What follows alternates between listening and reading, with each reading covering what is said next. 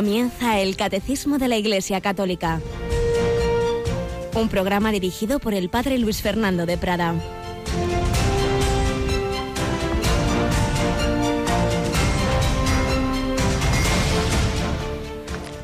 Ya estoy a punto de ser sacrificado y el momento de mi partida es inminente. He combatido bien mi combate, he corrido hasta la meta, he mantenido la fe. Ahora me aguarda la corona merecida con la que el Señor juez justo me premiará en aquel día, y no solo a mí, sino a todos los que tienen amor a su venida. Alabado sea Jesús, María y José, muy buenos días, queridísima familia de Radio María. He leído fragmento de la segunda lectura que se nos ofrece hoy en la Santa Misa de la solemnidad de San Pedro y San Pablo. Era de la segunda carta de San Pablo a Timoteo cuando él ya veía que se acercaba al final de su vida, todavía viviría algún tiempo, pero vivía así, ese momento en que se acercaba a la llamada, a la presencia del Señor, pues con esa alegría de que su vida había estado marcada por, por dar la vida por el Señor, por ese Jesús que había conocido en el camino de Damasco, iba a dar la vida por él, y así fue. Estoy a punto de ser sacrificado, el momento de mi partida es inminente, he combatido bien mi combate, he corrido hasta la meta, he mantenido la fe. San Pedro, que negó al Señor y que luego dio testimonio de la fe hasta el martirio en Roma, San Pablo, que fue perseguidor y que luego pues fue el gran apóstol de los gentiles, ambos dieron la vida por Jesucristo y la Iglesia celebra con gran alegría esta solemnidad. San Pedro y San Pablo. San Pedro, sucesor de Pedro el Papa, día del Papa, día en que tiene la Santa Misa con los cardenales. Ayer creaba cinco nuevos, entre ellos nuestro arzobispo de Barcelona, Monseñor Juan José Omella. Le felicitamos y nos alegramos. Ayer lo, lo contábamos en, el, en los informativos y nos contaba cómo había estado ahí presente Monseñor Monilla, pues toda la, la experiencia de ese consistorio. La Iglesia sigue adelante 20 siglos después porque en realidad es Jesucristo quien la lleva, pero Jesucristo se sirve de los hombres, hombres débiles como Pedro, como Pablo, con errores, con defectos, como somos todos. Pero el Señor, pues a través de nosotros va haciendo esta obra maravillosa de prolongar su presencia, de prolongar su actuación, de darnos su amor, de darnos su cuerpo en la Eucaristía, de darnos su perdón, ese perdón que él dio a Pedro tras las negaciones a Pablo, perseguidor Jesucristo misericordioso. Bueno, pues Radio María es también un altavoz de los apóstoles, es un altavoz de la proclamación del Evangelio y seguimos manteniendo esta fe que dice aquí San Pablo y explicándola en el catecismo y a través de todos nuestros programas pues anunciando esta buena noticia. Tenemos con nosotros un día más de esta semana Rocío García. Buenos días, Rocío. Muy buenos días. Bueno, y como hemos recordado a nuestros oyentes, y tú a través de una cuñita que hace siempre muy bien, pues renovamos nuestra programación cada año y les estábamos pidiendo una ayuda y ya termina esa ayuda. Explícanles a nuestros oyentes a qué me refiero. Con gusto. Estamos haciendo una encuesta en nuestra página web porque, claro, a nosotros nos llega cierto feedback, pero necesitamos vuestra ayuda para saber qué programas son los que más os ayudan y los que más os gustan y en qué podemos mejorar. Así que en www.radiomaria.es accedan a la encuesta de Radio María y rellenen ese facilísimo cuestionario que pueden pedir ayuda a cualquier persona si no se manejan bien con las páginas web, ordenadores y demás, para que sepamos qué ayuda, qué gusta, cómo mejora Radio María. Así es, ya teníamos esta encuesta en nuestra página web casi desde principios de mayo un par de meses, bueno, pues la retiramos ya mañana. Así que si alguno no ha contestado eh, pues le pedimos ese esfuerzo. Y si alguien no entiende mucho de estas cosas, hombre, siempre tendrá algún familiar más joven, alguien que le diga, a ver, entra en, eh, cógete tu ordenador y me vas preguntando. Y pon que este programa me gusta mucho, le pones un 10, este un 9, este tal, bueno, que oigo más, que oigo menos, las preguntas que ahí se hacen, que nos vienen siempre muy bien para repasar, como dice Rocío, la programación para mejorar para ver que conviene insistir o que ya pues ha terminado su, su etapa. Pues ya lo sabéis, solo se nos queda ya hasta mañana, fin de este mes de junio, mes del corazón de Jesús, mes en que hemos celebrado la Eucaristía, mes de este amor del corazón de Cristo que cambió también los corazones de Margarita María de la Coque y Claudio de la Colombier, San Claudio de la Colombier, a quien estamos dedicando en estos últimos días esta nuestra primera sección testimonial de hombres, de mujeres, de personas que han conocido, seguido, amado a Jesucristo. Música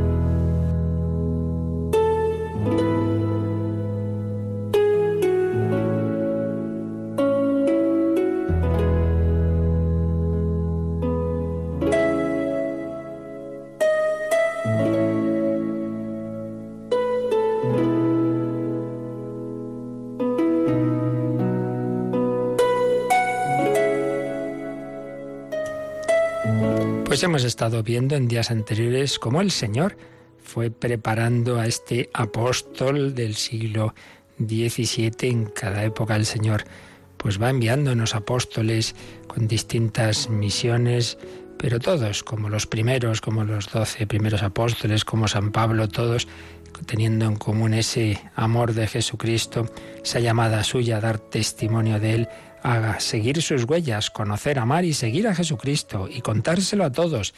Claudio de la Colombiera, al que fue forjando espiritualmente y al que el Señor educó a través de toda esa profunda formación de la Compañía de Jesús. Vimos la importancia del el segundo mes de ejercicios, su entrega radical a la santidad y cómo el Señor en su providencia, pues a través de la obediencia a sus superiores lo envió a Perelemonial, una pequeña localidad con una pequeña comunidad de jesuitas, pero es que el Señor quería que ayudara, que guiara a esa religiosa salesa Margarita María de la Coque, que estaba recibiendo diversas revelaciones del Señor, pero claro, eso lo sabemos ahora. Pero en aquel momento no se sabía si es que estaban locas, si eran imaginaciones, si era del demonio o si era de Dios.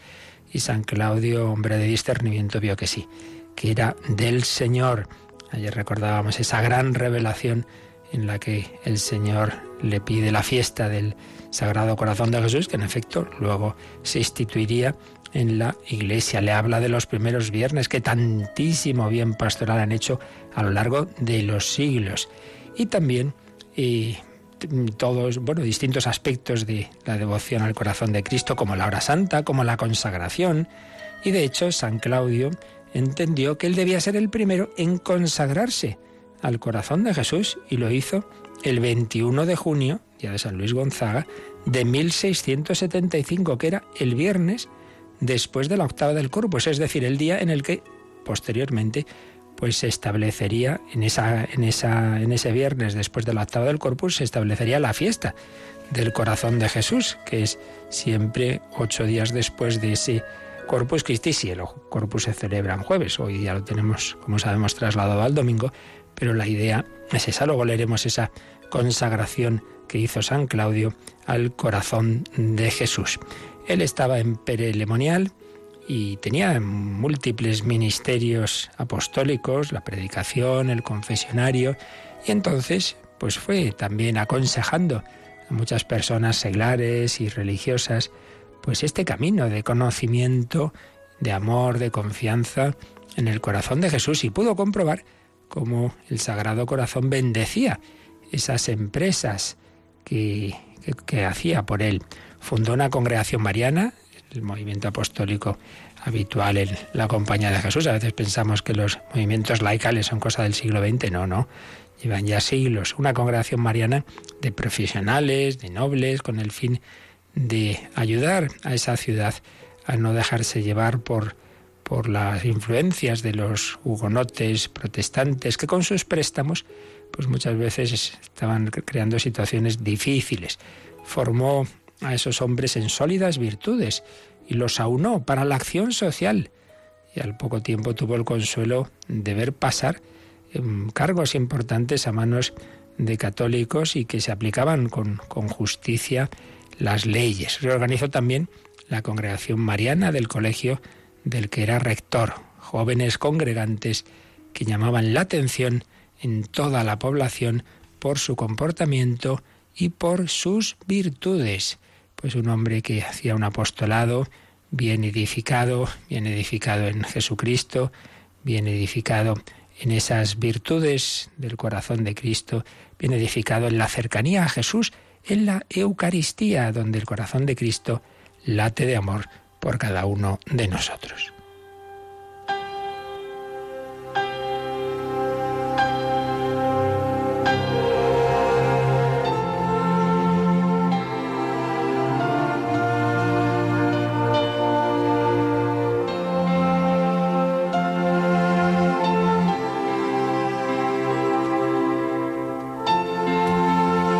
Pues terminamos hoy esta breve sección con ese ofrecimiento, esa entrega, esa consagración que San Claudio hizo de sí mismo al corazón de Jesús, que a todos nos puede inspirar también, pues a hacer algo parecido en nuestro corazón. A fin de reparar, tantos ultrajes y tan crueles ingratitudes, oh adorable y amantísimo Jesús, y para evitar en la medida de lo posible el caer en una tal desgracia, os ofrezco mi corazón, con todos los movimientos de que es capaz.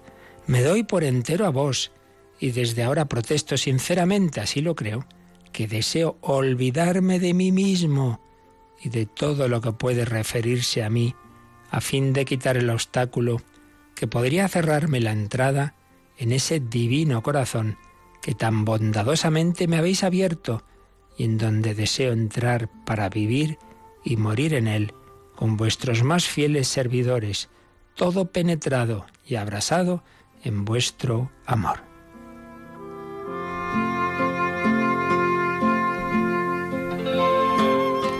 Ofrezco a ese divino corazón todo el mérito, toda la satisfacción de todas las misas, de todas las oraciones, de todos los actos de mortificación, de todas las prácticas piadosas, de todas las obras de celo, actos de humildad, obediencia y de todas las demás virtudes que practique hasta el último día de mi vida. Todo eso será no sólo para honrar al corazón de Jesús y sus admirables disposiciones, sino que también le pido se digne aceptar la donación total que le hago, que disponga de ella como le plazca y en favor de quien quiera. Y como yo he cedido ya a las almas del purgatorio todo lo que hay en mis obras capaz de satisfacer a la divina justicia, Deseo que todo ello les sea distribuido y aplicado conforme al beneplácito del corazón de Jesús.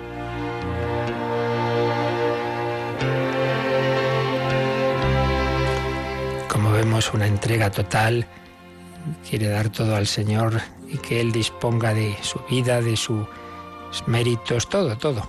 No mirarse a uno mismo. No quiero pensar en mí, solo quiero pensar en ti. terminaba así este acto. Sagrado corazón, enseñadme el perfecto olvido de mí mismo, que es el único camino para llegar a vos, porque todo lo que voy a hacer en el futuro va a ser para vos.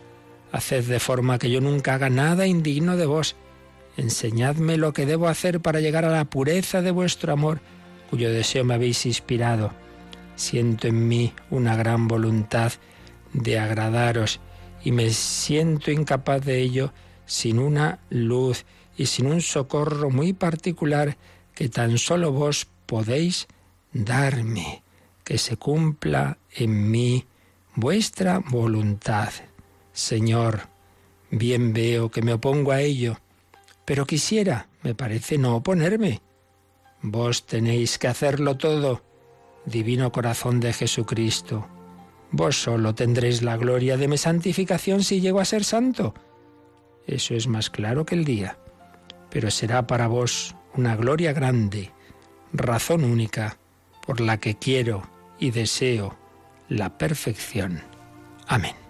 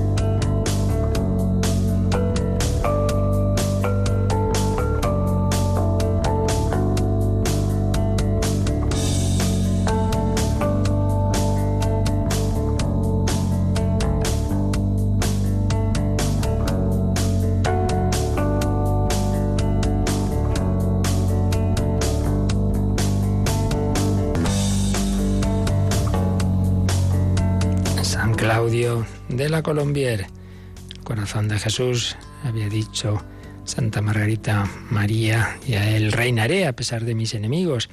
Bueno, pues estamos terminando ya este, estos números de este tema poco conocido y por ello nos estamos extendiendo un poquito más de lo que quizá correspondería dada la importancia del tema, pero dado que es un tema poco conocido, insisto, nos hemos alargado un poco en estos números de tema escatológico en el sentido de que nos hablan de la etapa final de la historia.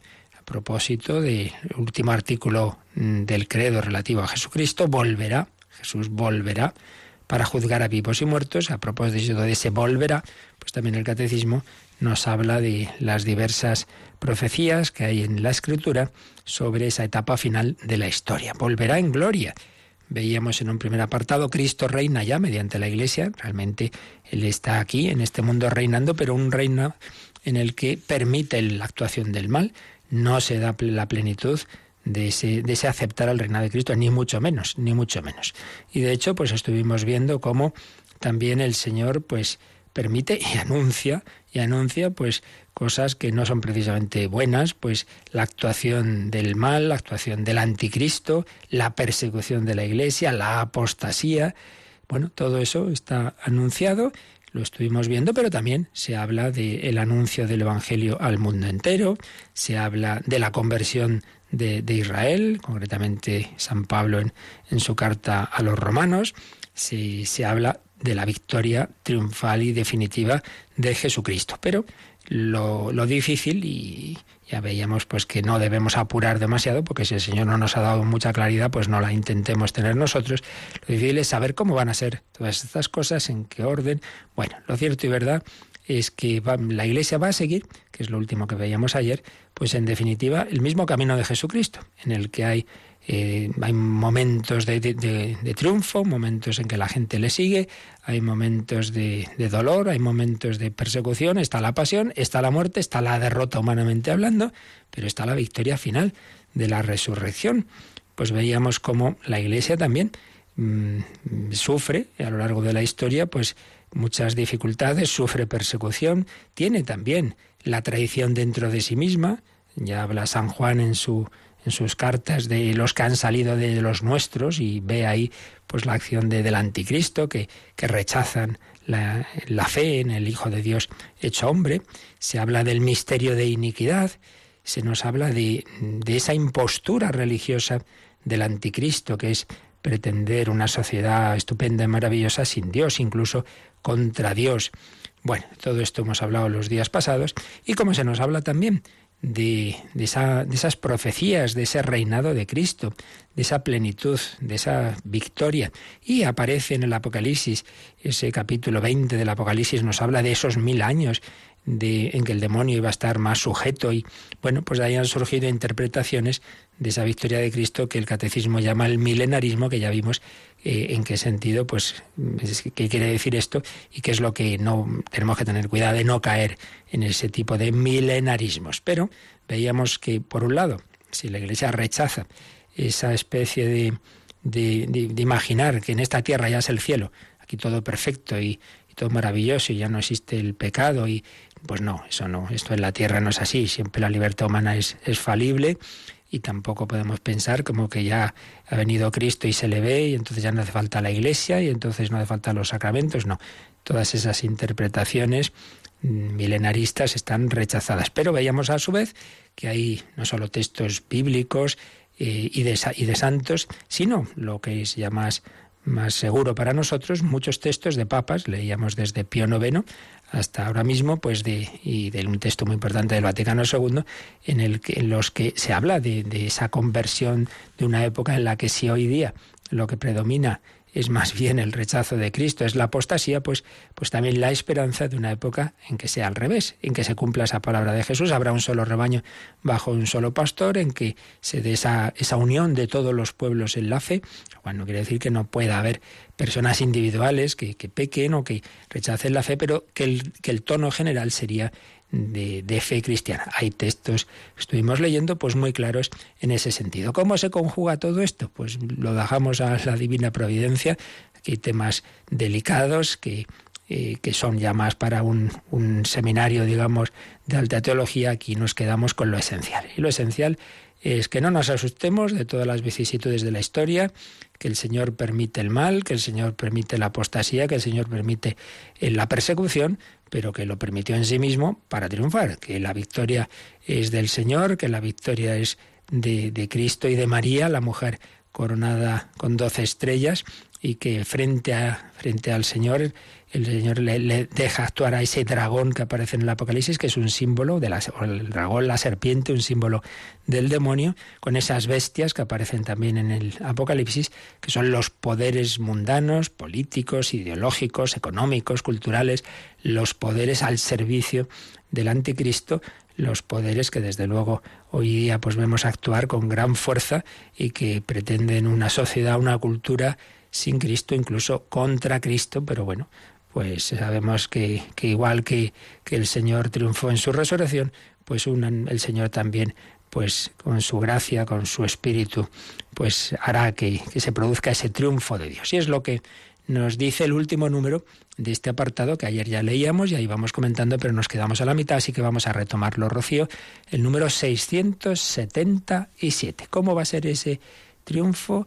Eh, porque por nuestras fuerzas vamos a ir siempre a mejor. No, nos lo explica este número 677. La Iglesia solo entrará en la gloria del reino a través de esta última Pascua, en la que seguirá a su Señor en su muerte y su resurrección. El reino no se realizará, por tanto, mediante un triunfo histórico de la Iglesia en forma de un proceso creciente, sino por una victoria de Dios sobre el último desencadenamiento del mal, que hará descender desde el cielo a su esposa el triunfo de Dios sobre la rebelión del mal tomará la forma de juicio final después de la última sacudida cósmica de este mundo que pasa. Por tanto, aquí la idea, las ideas principales son una, pues que evidentemente la victoria final es del Señor. Dice victoria de Dios sobre el último desencadenamiento del mal. Segundo, que esa victoria no es porque vamos siempre mejor. Esa idea de la ideología del progreso que se fue extendiendo desde la ilustración y que hoy pues casi todo el mundo tiene asumida, que por el hecho de que pasen los tiempos y los siglos ya se supone que las cosas son eh, mejores. No, el progreso es acumulativo en el orden técnico, material, pero no en el orden moral vamos a mejor, vamos a peor y, de hecho pues muchas veces vamos a peor y, son muchos y no solo cristianos quienes ven en, concretamente en Occidente una civilización absolutamente decadente con todos los signos que los historiadores han visto en el ocaso de las civilizaciones. Esto ya es un tema antiguo, ya Spengler habló del ocaso de Occidente, muchos autores han hablado de esa decadencia de, de Occidente. Bueno, pues muchas veces es así. Las civilizaciones nacen, tienen, se van consolidando, tienen su esplendor y tienen su decadencia y su muerte. Y uno de los signos de una civilización que muere, pues es bastante obvio, que es la falta de natalidad, claro. Ya puede uno tener dinero y tenerlo que si no tiene hijos, pues, pues al fin, que es lo mismo que en el fondo le pasó al Imperio Romano. A veces imaginamos por las películas, pues los bárbaros que conquistaban a los romanos, no, si más bien es que ya los ejércitos estaban formados, los ejércitos romanos ya eran de mercenarios bárbaros, porque los romanos no querían ir a luchar, en fin, y no tenían hijos y todas estas cosas que pasan hoy día también. Por tanto, no, no es un tema de, de, que por nuestras fuerzas cada día todo está mejor. No, al revés. Dios permite una acción del mal y cuando parece que el mal ya tiene todo tomado, pues es cuando el Señor actúa. Cuando Cristo estaba muerto y bien muerto en el sepulcro, pues mira, entonces se produce la resurrección. Por eso dice la Iglesia solo entrará en la gloria, en la gloria del reino, a través de de esa Pascua, una Pascua en la que va a seguir a su Señor, le va a pasar lo que a Cristo, morir y resucitar, hay que, hay que pasarlo mal a la, a la luz por la cruz.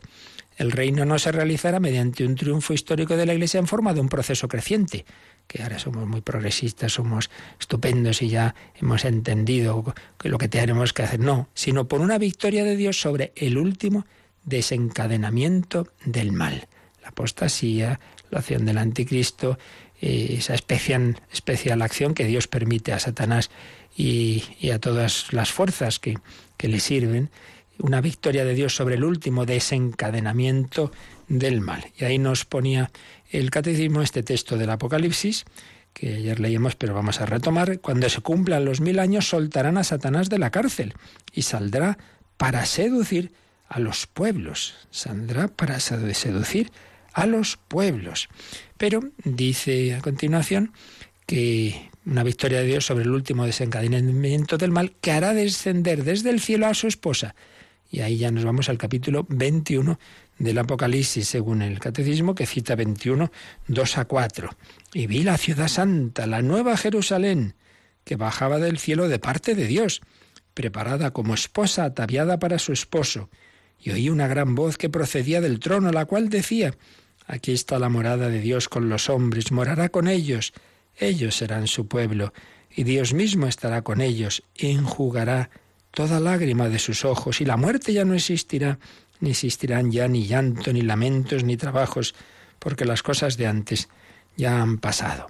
Aquí evidentemente ya se habla de ese final de la historia, de esa entrada ya, ese, ese, equicio entre, entre la tierra y el cielo, cielos nuevos, tierra nueva. El triunfo de Dios sobre la rebelión del mal, fijaos, ¿eh? triunfo de Dios sobre la rebelión del mal. Dios permite esa rebelión final, fuerte.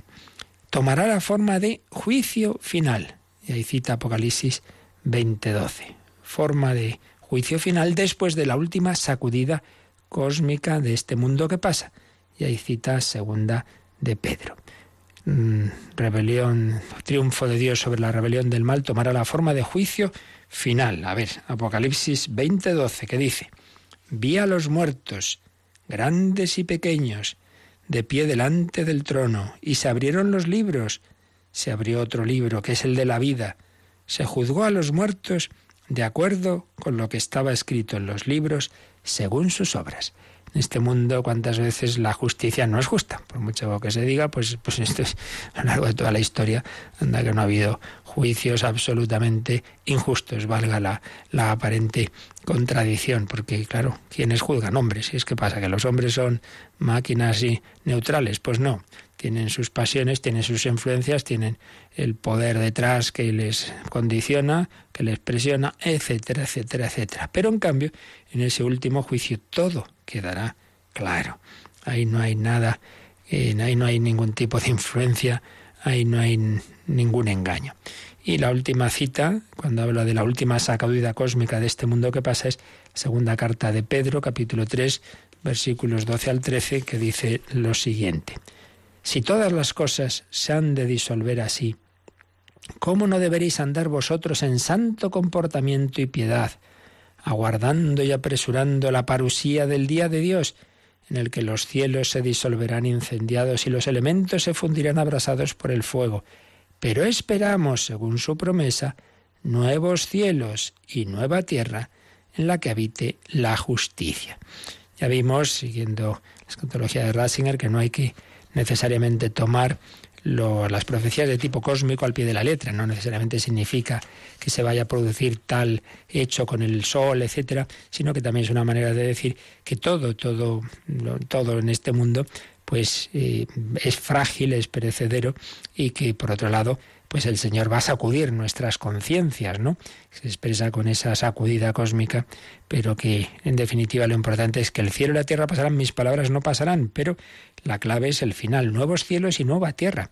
Eh, todo lo que Dios ha creado, también la materia, va a pervivir, no, nos olvidemos de que no solo creemos en la inmortalidad del alma, sino en la resurrección. Claro, la resurrección de los cuerpos incluye que, por tanto, nuestro cuerpo con su materia transfigurada, espiritualizada, pero con su materia, pues eso va a quedar y no sabemos exactamente tan bien cómo será, hasta qué punto una pervivencia de nuestro entorno. Esto ya, una vez más, repito, que el Señor no quiere saciar nuestra curiosidad de cómo serán las cosas en concreto, sino que nos quedemos pues con lo esencial. Lo importante es la esperanza, saber que todo lo que Dios ha creado que es bueno, pues todo lo vamos a recuperar ya en esa victoria definitiva, donde ya no existirá el mal, donde todo será esa, ese cántico de alegría, de alabanza. El Señor volverá, el Señor derrotará a esos enemigos a los que deja actuar en nuestro mundo, es cierto, pero nosotros tenemos esa esperanza. Bueno, pues vamos a, regocijarnos en saber que nuestro Rey y Señor, hoy día humillado tantas veces, eh, al que le van quitando de todos sitios, pues nuestro Señor volverá y todos lo verán, y todos lo verán, y todos reconocerán que es el Salvador, que Cristo es aquel que, siendo pobre, humilde, crucificado, sin embargo, era el Hijo de Dios. Algún día vendrá. Vamos a alegrarnos y a expresar con gozo, con, con entusiasmo, esta nuestra fe, nuestra esperanza en este cántico en que un grupo de jóvenes eh, acompañan al padre Gonzalo Mazarrasa en una canción que compuso y bueno, cantada por estos jóvenes en un ritmo movidito, pero que viene bien para expresar esta esperanza en la victoria de Cristo.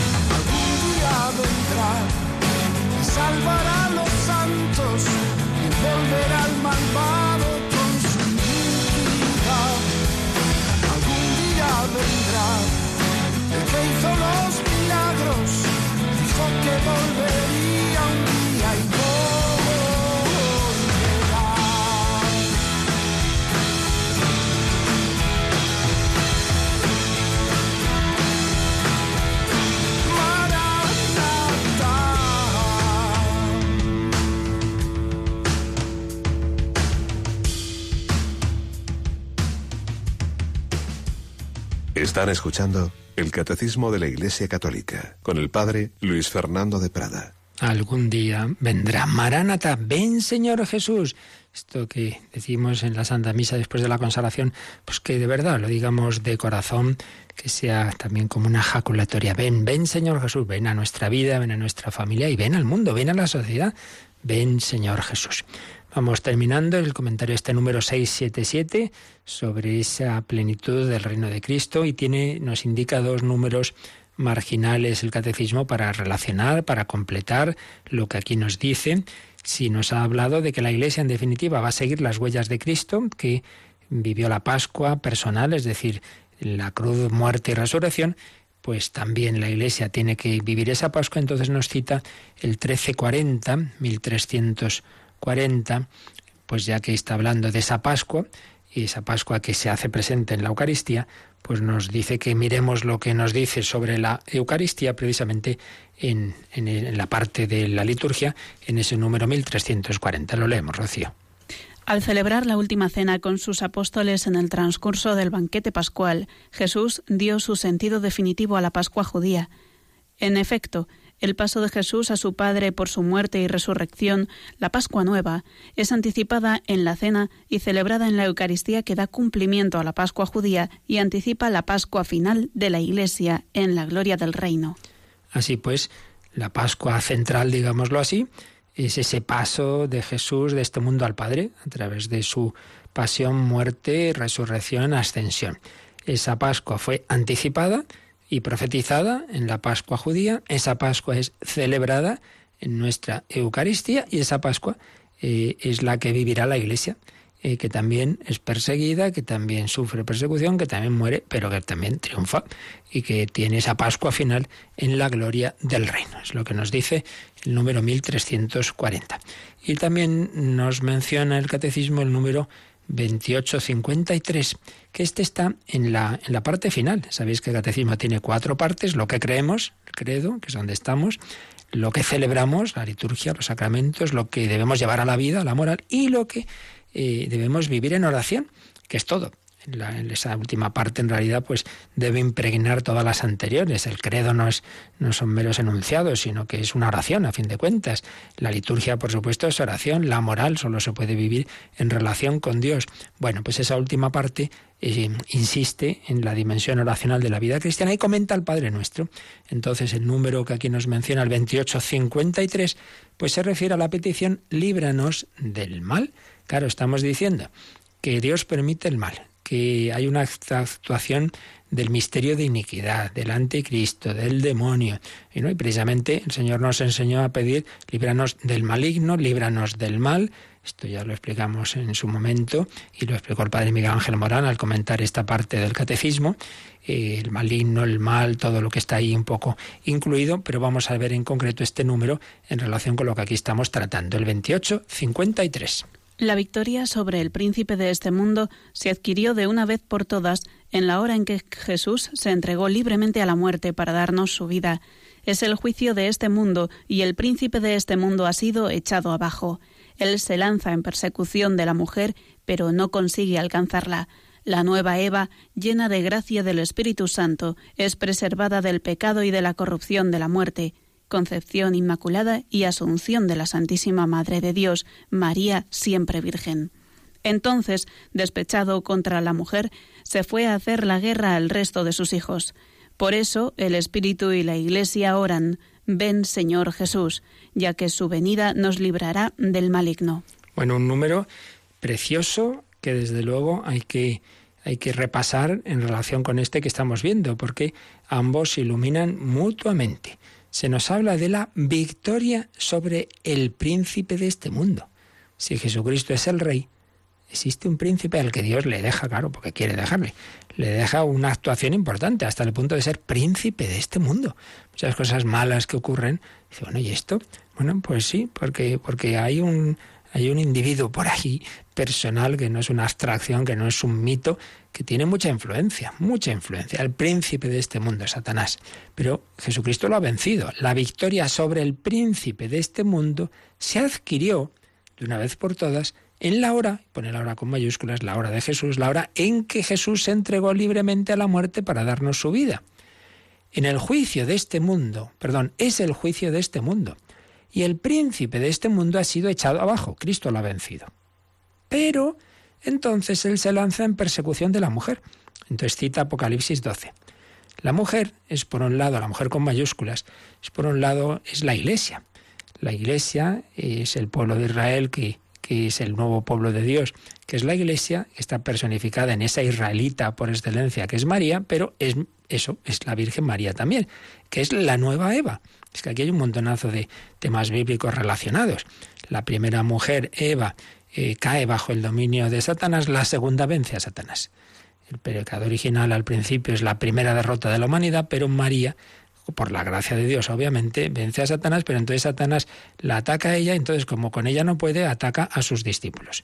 porque sigue diciendo, Él se lanza en persecución de la mujer, pero no consigue alcanzarla, la nueva Eva. María, llena de gracia del Espíritu Santo, preservada del pecado, de la muerte. Entonces, como no puede con Jesús ni con María, despechado contra la mujer, se fue a hacer la guerra al resto de sus hijos. Entonces, pues no nos extrañe, Satanás nos, nos, nos ataca habitualmente a través de la tentación, a veces por otros medios más fuertes, pueden ser de distintas influencias, posesiones, etcétera, etcétera. Eh, pero estamos ahí en esa guerra y desde luego con una gran influencia, en, sobre todo en algunas épocas, en, en las estructuras del mundo, estructuras del pecado. ¿Qué tenemos que hacer? ¿Cómo termina este número? El Espíritu y la Iglesia oran, ven Señor Jesús, ya que su venida nos librará del maligno. Nosotros no podemos, si es que, digamos, cuerpo a cuerpo, el demonio puede más más listo, es puro espíritu, muy, muy fuerte, con mucha experiencia, lleva siglos tentando, sabe lo que hace, nosotros somos bastante incautos, bueno, pero el Señor puede mucho más. ¿Qué hay que hacer? Orar. velad y orad para no caer en tentación. Líbranos del maligno, líbranos del maligno y de todos los males, por eso la traducción un poco como que engloba todo, ¿no? El, el maligno y los males que nos ha traído, líbranos del mal. Ven, Señor Jesús.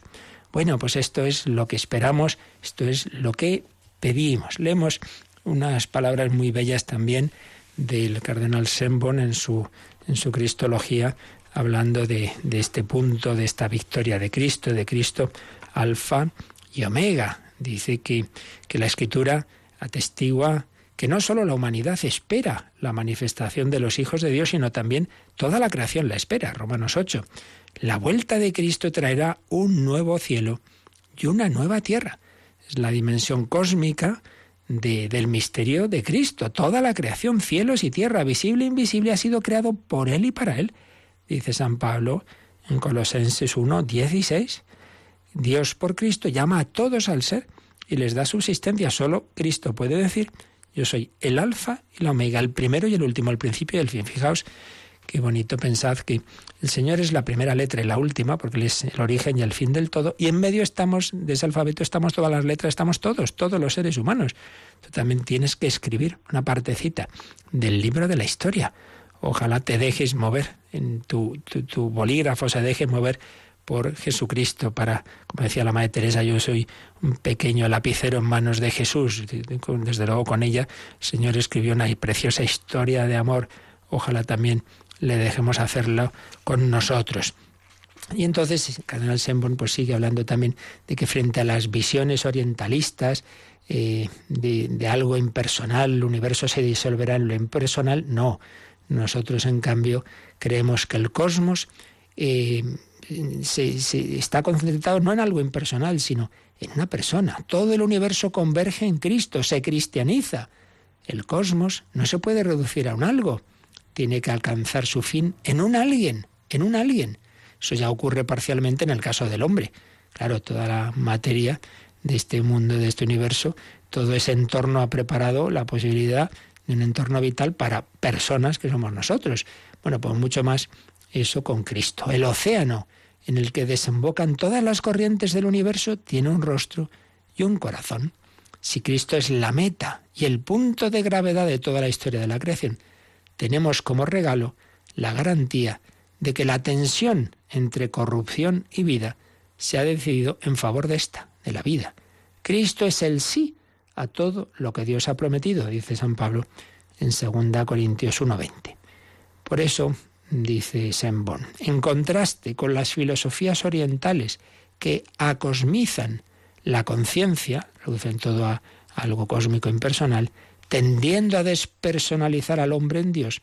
Frente a eso, la idea cristiana del cosmos parte de un Dios que es tan profundamente personal que personaliza a toda la creación por medio del hombre. Fijaos frente a este mundo en el que no se cree en la persona humana, en su dignidad, en su espiritualidad, porque no se cree en Dios, y entonces da igual ser hombre que ser una planta, e incluso a veces, es, como bien sabemos, hay quienes defienden más a los animales y las plantas que a las personas humanas, frente a eso nosotros creemos que toda esta creación está destinada a las personas, personas humanas y por supuesto personas divinas y esa admirable síntesis de todo que es Cristo, que es a la vez Dios y hombre.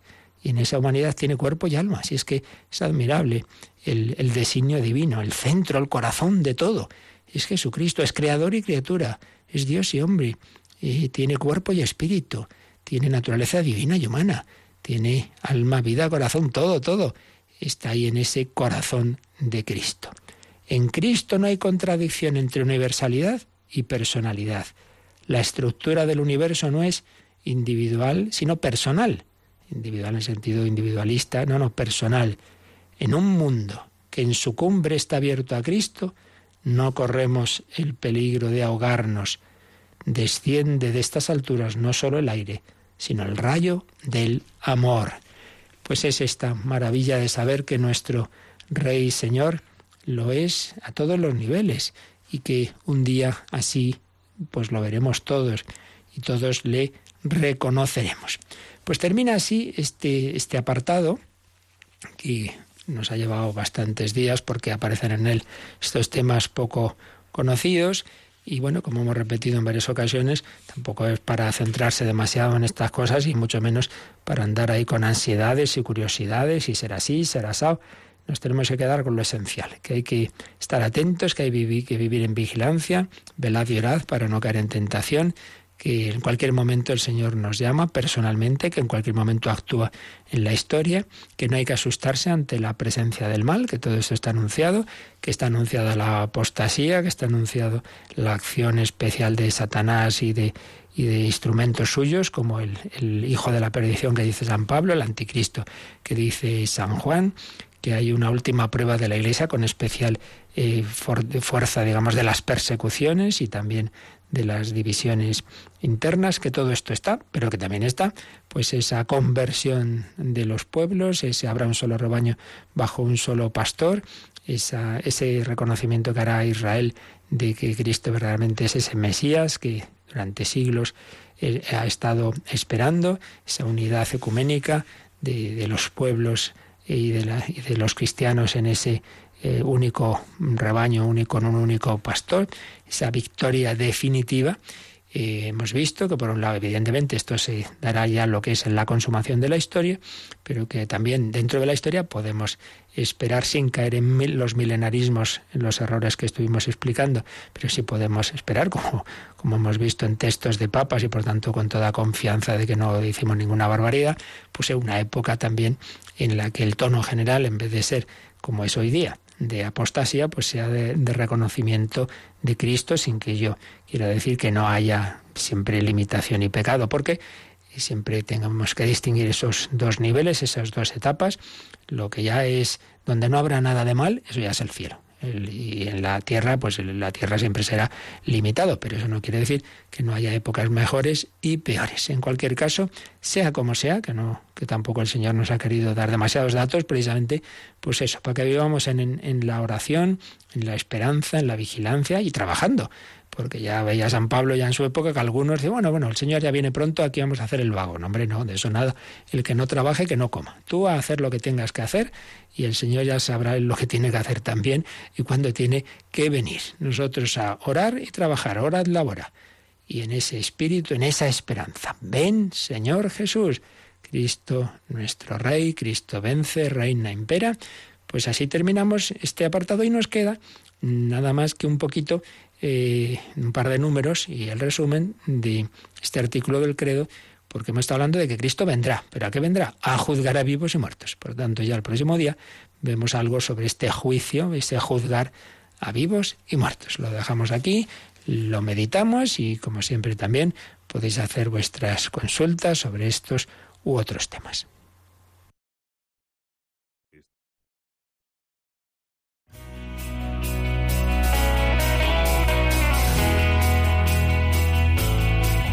Participa en el programa con tus preguntas y dudas.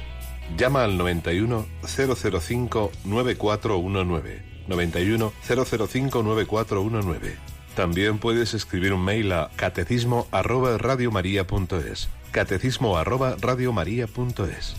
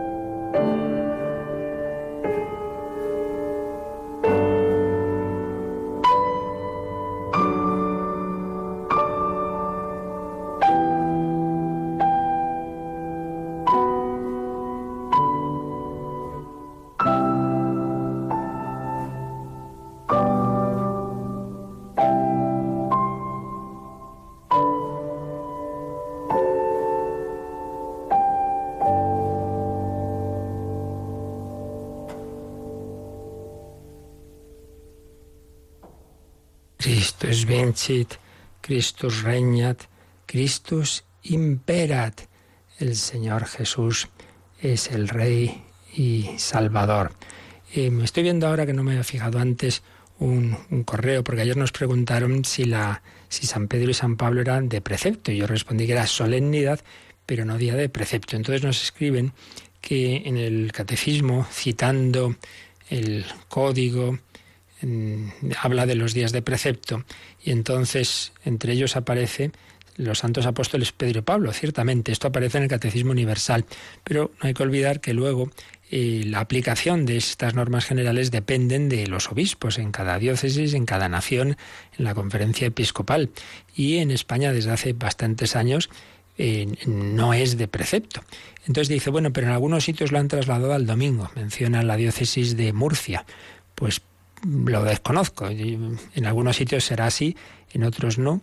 Pero lo que sí sé, ciertamente, es que hoy, este, este jueves 29 de junio del 2017, en sí mismo, en sí mismo, en España, no es día de precepto, porque, repito, son los obispos los que luego aplican esta norma general. Es esto lo mismo que pasa con Santiago Apóstol. Santiago Apóstol es, es, fiesta de precepto como patrono de España, pero luego, dependiendo de cómo cae, que deja de caer, cada obispo, pues ha habido años en que un obispo ha dicho, pues miren, aunque sea día de trabajo civil, eh, intenten ir a misa. Otros han dicho, bueno, pues quedan dispensados.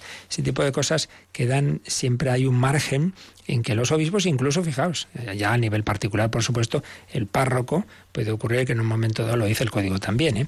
Párroco puede dispensar a sus feligreses, por supuesto, de las, de las leyes de la Iglesia, de las de Dios nunca, pero de las de la Iglesia sí, puesto que es la Iglesia la que pone un precepto, la Iglesia puede dispensarlo, eso hay que tenerlo siempre en cuenta. Y que una cosa es la norma general, repito, y otra cosa es la aplicación a la diócesis y a las parroquias. Por tanto, esa norma general de que siendo una solemnidad como es San Pedro y San Pablo, en principio, pues es de precepto, luego, pues en naciones como la nuestra, en que es día laborable, pues los obispos no lo, no lo ponen como día de precepto, lo cual no quita porque aquí no hay que vivir simplemente por normas, sino mucho más importante por, por lo que importa realmente, ¿no? Por el amor y por la fe, que hagamos lo posible, por supuesto, por asistir a la Santa Misa. Bueno, pues en ese espíritu, en esa esperanza vivimos de que el Señor que dio gracia y fuerza a San Pedro y San Pablo para seguirle hasta el final, pues nos la dará a nosotros en momentos difíciles, pero en los que ya hemos estado viendo que precisamente cuanto más nos parece que tiene más fuerza el mal, pues también es que más cerca está también la victoria del Señor. A Él se lo pedimos y os recuerdo lo que os decíamos al principio del programa Rocío y un servidor. Rocío, se lo recordamos a nuestros oyentes esa última petición de estos últimos días del mes de junio, ¿verdad? Claro que sí, tenemos en la página web www.radiomaria.es esa encuesta para mejorar la programación. Necesitamos tu ayuda para seguir trabajando y mejorando en nuestra difusión de la buena noticia. Tenéis hoy y mañana, así que a ponerse las pilas quien no lo haya hecho ya, www.radiomaria.es. Estupendo, pues ya sabéis, hoy y mañana, no lo dejéis, que nos viene muy bien vuestras opiniones. Bueno, pues al Señor al, Padre, el Hijo, el Espíritu Santo que, que nos quieren llenar de su gracia, le pedimos su bendición. La bendición de Dios Todopoderoso, Padre, Hijo y Espíritu Santo, descienda sobre vosotros. Alabado sea Jesucristo.